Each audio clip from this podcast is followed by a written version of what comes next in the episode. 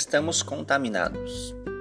Sim, nós estamos contaminados por um espírito religioso aqui na nossa nação que conheceu um evangelho banalizado, um evangelho fraco.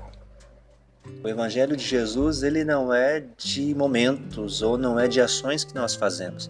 A Bíblia Sagrada, ela deixa isso claro para nós. Ela é ela nos leva, o evangelho de Jesus nos leva a uma renúncia e a uma ação constante em prol do reino de Deus. Aquilo que foi passado para você, que a vida cristã ou a vida com Deus é para satisfazer ou para te abençoar ou para te animar, isso é um grande equívoco. Ela faz isso, mas ela faz isso baseada dentro da, da tua vida, da tua ação, da tua, da tua profundidade no teu relacionamento com Deus. Nós podemos observar isso no livro de Atos dos Apóstolos, no capítulo 5, no verso 42, que diz que todos os dias, no templo e de casa em casa, eles não cessavam de ensinar a palavra de Deus e de pregar Jesus Cristo.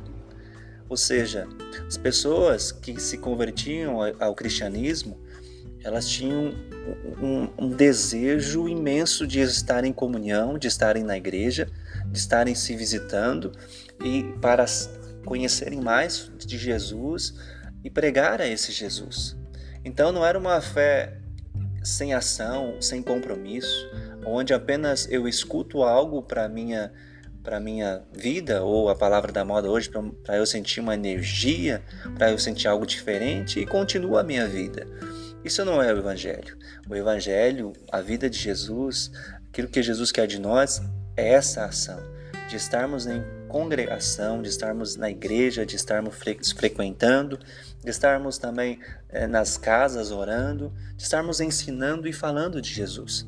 Se a tua conversão não te leva a isso, eu sinto em dizer para você que você precisa rever os teus conceitos, porque se a tua fé só é voltada para você, se você não se compromete com uma igreja, se você não se compromete com o reino de Deus, com a palavra de Deus, com o viver de Deus, a tua fé ela tem, ela é uma fé voltada somente para o teu eu, para o teu ego, para as tuas necessidades.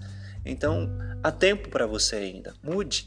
Peça ajuda do Espírito Santo, peça ajuda para Deus, para que Deus te dê um chamado, para que Deus te posicione, para que Deus te, te envie, para você ser útil, para você abençoar a vida de alguém. E não viver em função de que as pessoas, ou que a igreja, ou que Deus somente funcione para você. Isso é um grande equívoco, é um grande erro. Deus deseja que eu e você, como diz no versículo 42, todos os dias, no templo, de casa em casa, nós não paremos de ensinar e de pregar sobre Jesus Cristo. Porque se nós cremos que na vida eterna, na salvação, que nós vamos um dia sair deste mundo e estar com Deus, então eu preciso também levar outras pessoas. Eu preciso também querer isso para outras pessoas, dentro da minha casa, fora da minha casa, e eu não sei como fazer isso se eu não tiver um relacionamento verdadeiro e legítimo com Jesus. Eu não vou conseguir conquistar ninguém. Eu não vou conseguir atrair ninguém. Eu não vou conseguir salvar ninguém através da, do meu testemunho e da minha, do meu ensino, do que eu sei sobre Jesus.